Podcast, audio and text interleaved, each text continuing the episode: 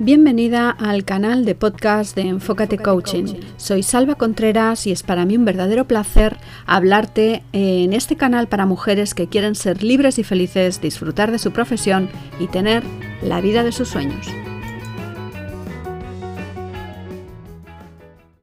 En el episodio de hoy hablamos de vocación. ¿Te imaginas no tener que trabajar nunca? ¿Disfrutar cada día de lo que haces? ¿Vivir de lo que te gusta? Pues eso es la vocación. Es el deseo de tener una profesión y no un trabajo. Tener vocación no implica que tengas un talento especial e innato. Tener vocación significa que pensar en eso ya te hace feliz y que puedes aprender lo necesario para adquirir todas las habilidades que necesitas para hacer de tu vocación tu profesión. La realidad es que todas nosotras tenemos talentos innatos que podemos desarrollar si tenemos la suficiente estimulación cuando somos niñas.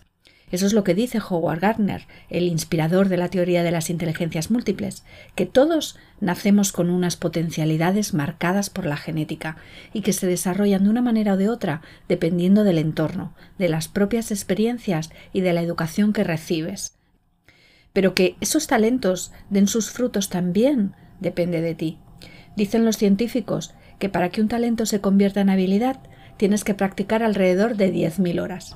Si practicas mucho algo, te conviertes en un experto en la materia. Así que, por ejemplo, aunque tengas un talento innato, como el arte culinario de Ferran Adrià, considerado como el mejor chef del mundo, no vas a llegar a ser como él si nunca te has puesto a cocinar. Por eso hay que practicar mucho para conseguir lo que quieres ser. El talento lo tienes naturalmente, pero la habilidad solo se desarrolla a través de horas y horas de dedicarte a algo y esa habilidad se complementa con todo lo que vas aprendiendo y con tu experiencia. Y eso puede llevarte a conseguir lo que para muchas personas es el paradigma de la felicidad. No trabajar nunca. Ya lo dijo Confucio, elige un trabajo que te guste y no tendrás que trabajar ni un día de tu vida. Y eso es así si haces de tu vocación tu profesión. Recuerdo que cuando iba al instituto, una de las asignaturas que más me gustaban era filosofía esa materia que la mayor parte de los adolescentes odian.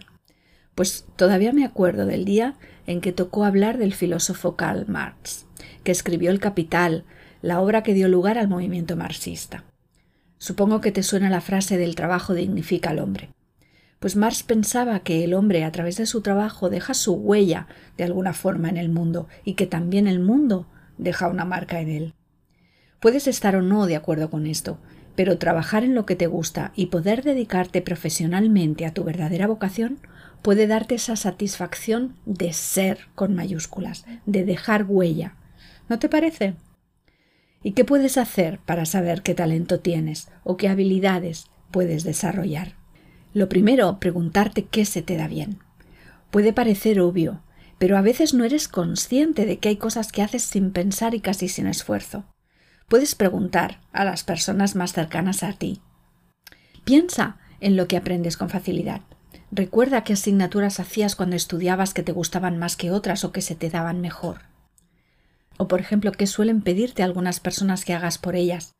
Puede que suelan elegirte como jefe de grupo para un equipo de trabajo o para que organices una fiesta. Otra de las cosas que puedes hacer es una especie de diario en el que apuntes en qué se te pasan las horas sin darte cuenta.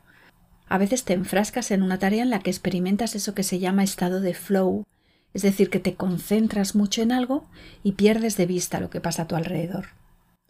Una de las cosas que suelo hacer con los estudiantes, incluso con algunas de mis clientas, es que visualicen dentro de cinco años qué te gustaría estar haciendo, dónde estarías, con quién, en qué ciudad, cómo vistes, ¿Qué ves cuando miras a tu alrededor? ¿Qué sonidos escuchas? Decía Aristóteles que allí donde se cruzan tus dones y las necesidades del mundo está tu vocación. Y eso es todo por hoy. Si te ha gustado, suscríbete al canal para no perderte los próximos programas. Recuerda que cada lunes voy a estar contigo hablándote sobre mi visión de temas cotidianos y no tan cotidianos, pero siempre, siempre de crecimiento. Si quieres que hable de algún tema en concreto, pídemelo. Y ahora me despido de ti, no sin antes pedirte que seas feliz.